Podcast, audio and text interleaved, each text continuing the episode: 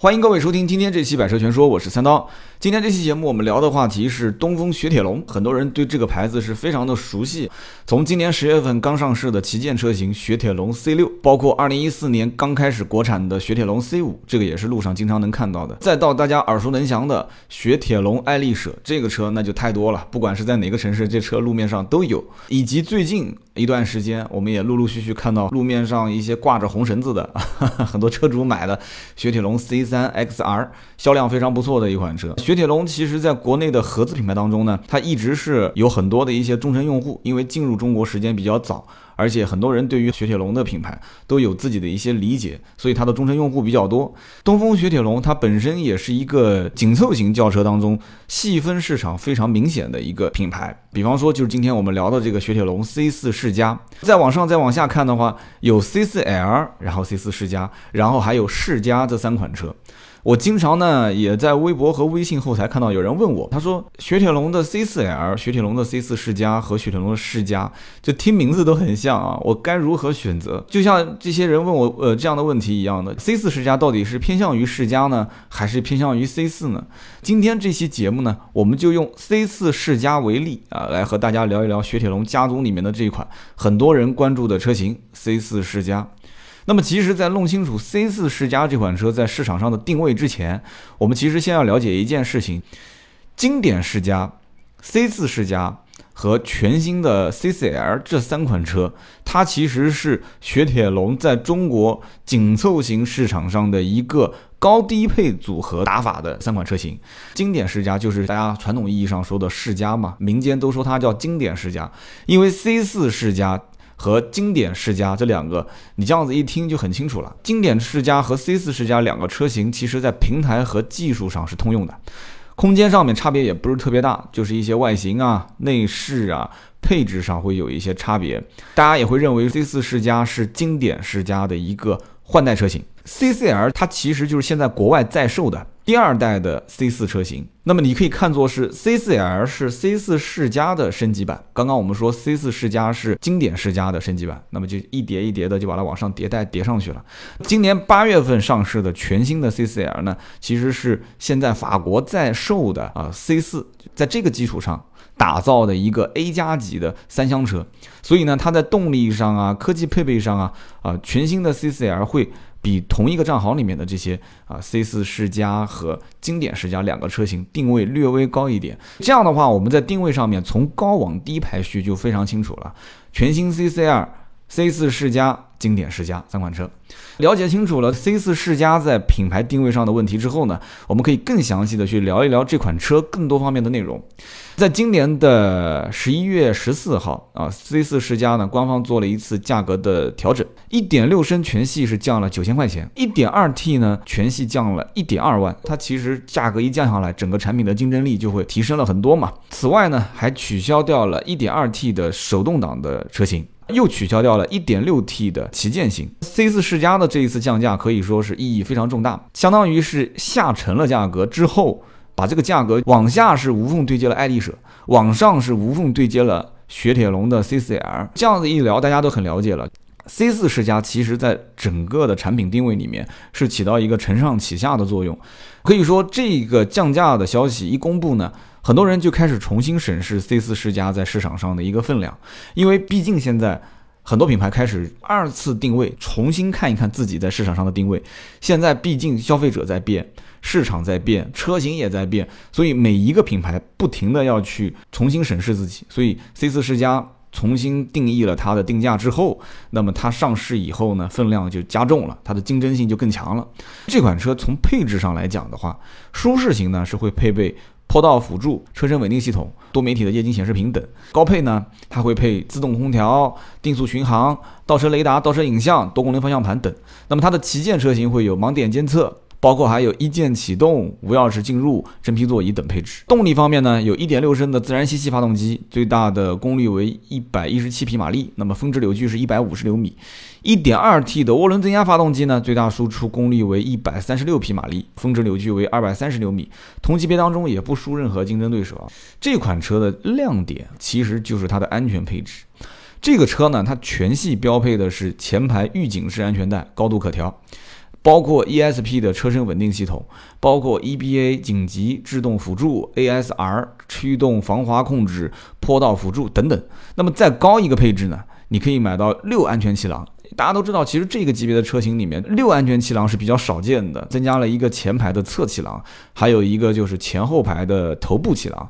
六个安全气囊的好处，我们可以理解为，当车辆如果遇到了侧面撞击，或者说是连续多次撞击，这个比较惨，就是撞完之后车子可能是翻车了，或者是连续多车相撞，侧面的安全气囊它可以及时的保护前排的乘客身体的侧面，与前排的双气囊就形成一个安全的矩阵。它可以更大限度的去保障乘员的安全。东风雪铁龙 C 四世嘉，它的气囊品牌叫瑞典的奥托利夫，是世界上最大的汽车乘员保护系统的生产商，全球有二十八个国家，八十多家生产性的工厂，在上海也有哈。讲到这个就很好玩了，这家公司最早的在中国的工厂就在我的老家啊，在南京。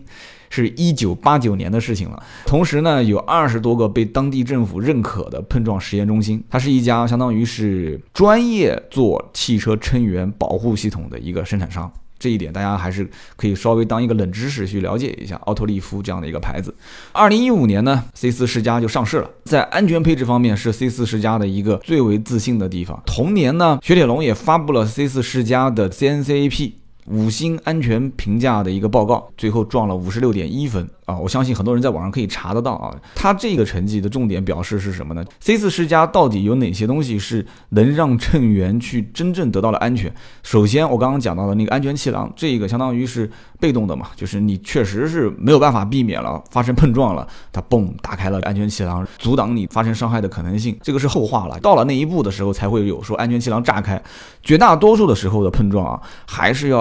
靠车身结构本身，雪铁龙它有一个叫太空舱式的立体防护车身结构，当车身发生。碰撞的时候，它可以最大限度的阻止外边的力量进行侵入，最关键就是阻止驾驶舱变形。那么我相信很多人都知道，A 柱和 B 柱这两个都是生命线。如果说正面碰撞的话，A 柱的变形程度是检验它这个车辆到底安全与否的一个最关键的因素。有人也是说这个叫做顶梁柱嘛。C 四世嘉的 B 柱呢，采用了高达一千五百兆帕的超高强度的热成型钢，这一点我觉得大家应该要稍微明确一下。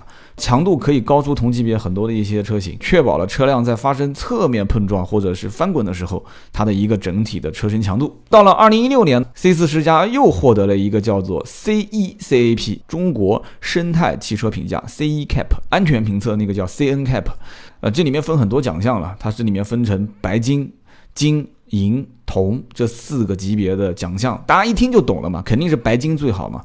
二零一六年，C 四世嘉是获得了 CECAP 啊，就中国生态汽车评价的白金奖。CECAP 呢，全称是中国生态汽车评价规程，它是基于生态设计的理念，在汽车产品的全生命周期，注意啊，不是说像 CNCAP 一下嘣撞一下就结束了，它是检测这个车辆在。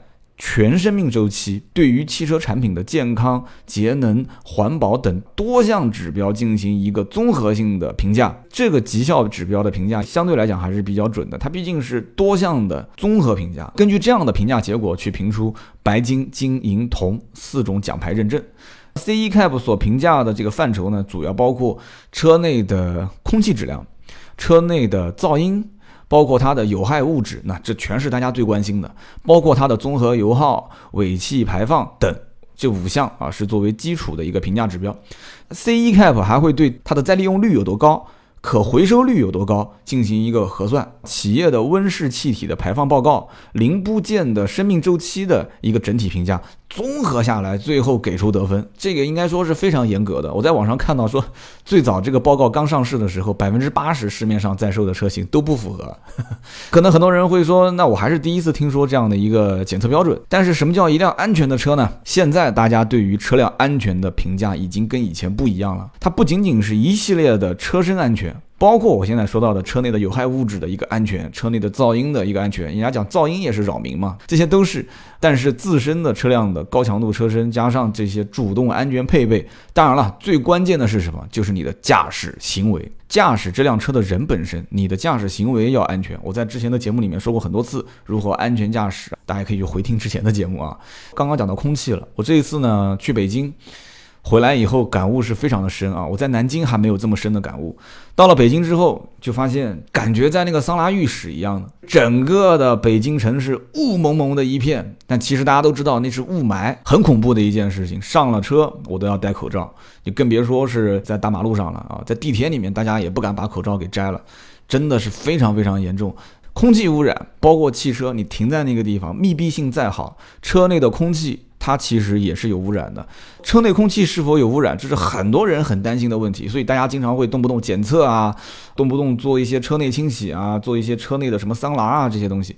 但是很多人其实，在装修的时候是很在意这些什么甲醛啊、什么氨啊、苯啊这些东西。但是车子里面他可能都不太了解，说，哎，我买辆车，车里面会有甲醛吗？会有苯吗？会有氨吗？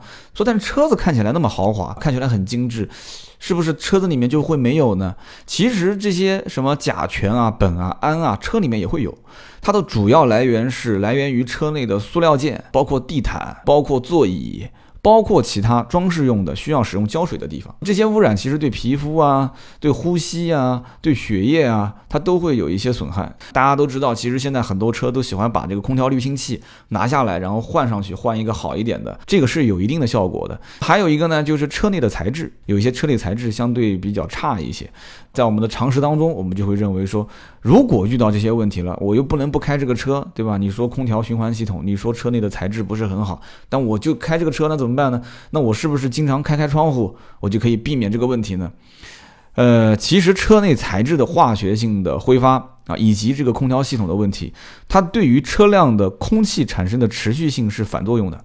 那么这些问题其实对于啊成年人倒还好，但是对于这些未成年人，就是一些小孩儿，在这些抵抗力偏弱的孩子来讲，长时间的在这种相对不是很好的环境当中，其实有很多的一些影响是无法挽回的。这是我觉得现在很多人买车。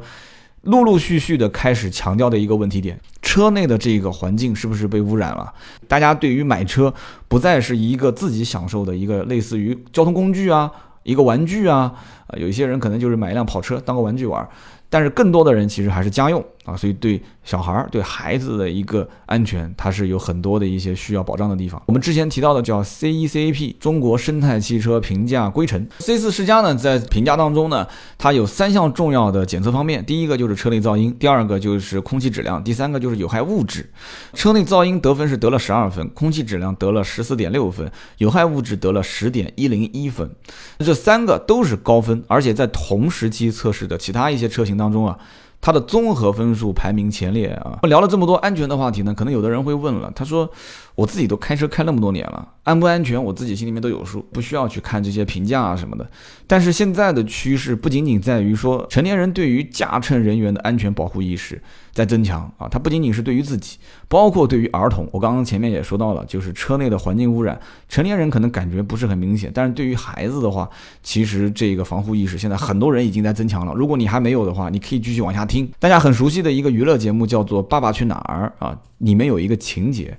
第一集播出的时候，五个小宝贝儿啊，是只有一个叫黑米是坐在儿童座椅上。那么大家都夸他说：“哇，黑米的这个教育，家里面的环境不错，父母都知道，只要上车就坐儿童座椅。”但是其他的几个孩子都没坐。结果网上啊有很多的这些评论。之后啊，每一集里面，但凡出现小朋友坐车的镜头，五个孩子齐刷刷的都有了儿童座椅的保护。那么还有人八卦过一个动画片啊，说大头儿子跟小头爸爸里面的情节，爸爸跟儿子坐在后排座椅上就没有系安全带哈。那么还有一个隔壁老王，三个人都没有系。日本的动漫里面呢，大家可以去看啊，无论是主人公坐前排还是坐后排，人物都会是扣上安全带的。东风雪铁龙其实对于这个儿童乘员的安全也有着自己的想法啊，比方说在国内最早用上 ISOFIX，大家应该见过 ISOFIX。这个 ISOFIX 的儿童安全座椅固定装置的品牌就是雪铁龙品牌，就是国内最早的品牌。那么 C4 世嘉是全系标配了这样的一个装置，它这个固定装置呢是上下双固定，所以它可以更好的保障了儿童乘车安全。借这个机会呢，就跟大家好好普及一下儿童座椅的相关知识。按照规定呢，零到十二岁的儿童都应该使用儿童座椅，其中呢。九个月以下的婴儿，他建议使用提篮式座椅。世界范围内一共有九十六个国家和地区出台了强制使用儿童乘员约束系统的法律法规，比如说美国、德国、澳大利亚、日本、巴西、南非等。立法之后的这些地方呢，儿童乘车伤害的案件大幅下降。以美国和德国为例，儿童道路交通事故死亡人数下降了百分之五十左右啊，这个应该说是非常厉害了，还是要。执行相关的法律啊。那很多人在购车当中，其实很容易忽略自己的车辆到底是用什么样的方式固定儿童座椅，甚至有些人根本就没有想过要买儿童座椅。那么再往后走，我我看现在这个风气挺好的，大家都经常能看到车上有装一个儿童座椅，而且我们看到很多卖母婴用品啊、儿童用品的地方，儿童座椅也是在一个非常显眼的位置，跟以前都不一样了啊。不同的连接方式得到的效果也是完全不一样的，稳固性最高，而且是硬连接的方式，只有 ISOFIX。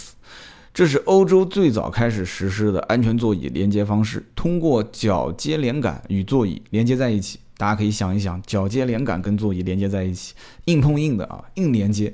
它第二种方式呢，就不是硬连接了啊，叫做 latch。这个连接估计很多人也见过，L A T C H。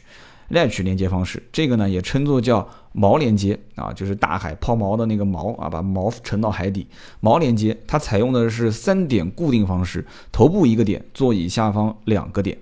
那它的固定方式也很高，但是呢，它属于软连接的一种。美国是从二零零二年开始强制执行这样的一个叫 latch 的标准。那么一个是欧洲，一个是美国。那么第三种呢是汽车安全带固定方式。这是绝对的软连接啊，是通过汽车自带的安全带将座椅固定在座位上。这种连接方式稳固性比较差啊。比方说，我之前开的某一辆啊日系品牌的车，它就是只能用安全带来固定。可能有的人觉得说，哎，你说那么多我都不想听了。我觉得抱着孩子最安全，孩子在我手上嘛，对吧？我们老司机也不会出现什么问题。呃，你别急，我们看一组数据，你再确定是不是要抱着孩子啊？当然了，这种理念的人已经是越来越少了。不过我们还是要用数据来说话。嗯，像我这样有过孩子的，我们都知道啊，宝宝的体重跟年龄是成正比的，就是大家都知道，到了一定的年龄可以去体检，就知道这个孩子是不是一个正常体重。那么四岁左右的孩子呢，一般都是在十八公斤；六岁左右呢，二十五公斤；十二岁左右呢，三十六公斤，差不多就这样的一个一个概念。那么儿童座椅基本上是从一个孩子出生啊，然后到十二岁这样的一个区间去使用的。那举一个例子啊。如果是一辆时速四十八公里的汽车，这个不算快吧？四十八公里就油门轻轻一带就四十八公里了。在发生碰撞的时候啊，大家听好了，一个怀里面你抱着一个九公斤的孩子，这个时候啊，瞬间产生的冲击力是多少呢？二百七十五公斤，瞬间啊，二百七十五公斤的冲击力。你想想看，你平时扛一袋一百斤的大米上楼，你已经是吃不消了啊。两百斤有多少人能扛到楼上的？你想想看，九公斤的孩子瞬间产生两百七十五公斤的冲击力，这是多少倍？所以说，你不要存在任何的侥幸心理。购车本身啊，已经花了一笔不菲的费用了，同时配置一个符合安全标准的安全座椅。那么有意识的同时，也得有条件嘛。所以车上我们刚刚说的三种连接方式，一个是 ISOFIX，一个是 Latch，还有一个就是安全带去连接。那么大家不用说了，肯定是能选 ISOFIX 就选 ISOFIX，但是前提条件是你的车上得有这样的一个接口。这个稳定性啊，也是从 ISOFIX 开始到 Latch，然后再到。这个安全带固定一个比一个稳定性要差，晃动也是不一样。那宝宝坐在上面，如果总是晃动的话，车子有颠簸的情况下，舒适度也不会特别好。这个有 ISOFIX 的这样的一个接口还是非常关键的。那么作为父母呢？即使是拥有了一辆足够安全的车，那也要避免犯一些低级的错误啊。比方说，在行驶过程当中啊，你让小孩一个人独自坐在副驾驶，而且系上成年人的安全带，这是太恐怖的一件事情了。因为大家都知道，小朋友的身高体重跟成年人都不一样。你如果真的强迫性的给他去用成年人的安全带，你很有可能安全带直接是绕在他的脖子上的。这个万一要是发生撞击时，小孩造成的伤害直接勒着脖子了，那就是我们是勒着胸口，那是完全不一样的。然后同时包括副驾驶的安全气囊炸出，这个时候这个小朋友他能否承受住瞬间的撞击，这个也是很关键的。大家还是要安全起见啊，用上安全座椅，卡上这个 ISOFIX 的接口。还有的家长呢，可能还会给小朋友单独在后排玩耍，这个也是。千万不要啊！你在开车，你不会关注到后面的小宝宝在干嘛。一旦紧急制动，后排的未乘坐儿童座椅的、没有系上安全带的儿童，极容易受到伤害。另外呢，我们还要及时的把左后门的儿童锁打开，并且不要让孩子独自下车，这个很关键啊。那么当然了，还有我们之前提到的，就是抱着孩子乘车，这是一个极其危险的行为。那么聊了这么多呢，大家应该都了解了，雪铁龙这个品牌，其实在对家人的关爱、对乘员的关爱方面是非常务实的。这是一个没有太多花里胡哨的一些装扮的品牌，它更多的呢，还是希望在安全上下足功夫，然后让一个车辆可以伴随你和你的家人安全出行。在一些紧急状况下，他可以伸手帮你一把。好的，那么欢迎收听今天这期《百车全说》，听到最后的都是铁粉啊！到了年底了，也提醒大家一句啊，快过年了，什么事速度都可以稍微放慢一点，特别是在路上开车。不管是跑长途也好，还是短途也好，谨慎驾驶，保持车距啊，就像我们今天聊到的雪铁龙一样的，对于乘员的关爱，对于家里面家庭的关爱，都是至关重要的。过年了嘛，团团圆圆的，开开心心的过节。好的，更多的原创内容呢，欢迎各位在微博、微信上搜索“百车全说”。我们今天这期节目就到这里，下一期再见，拜拜。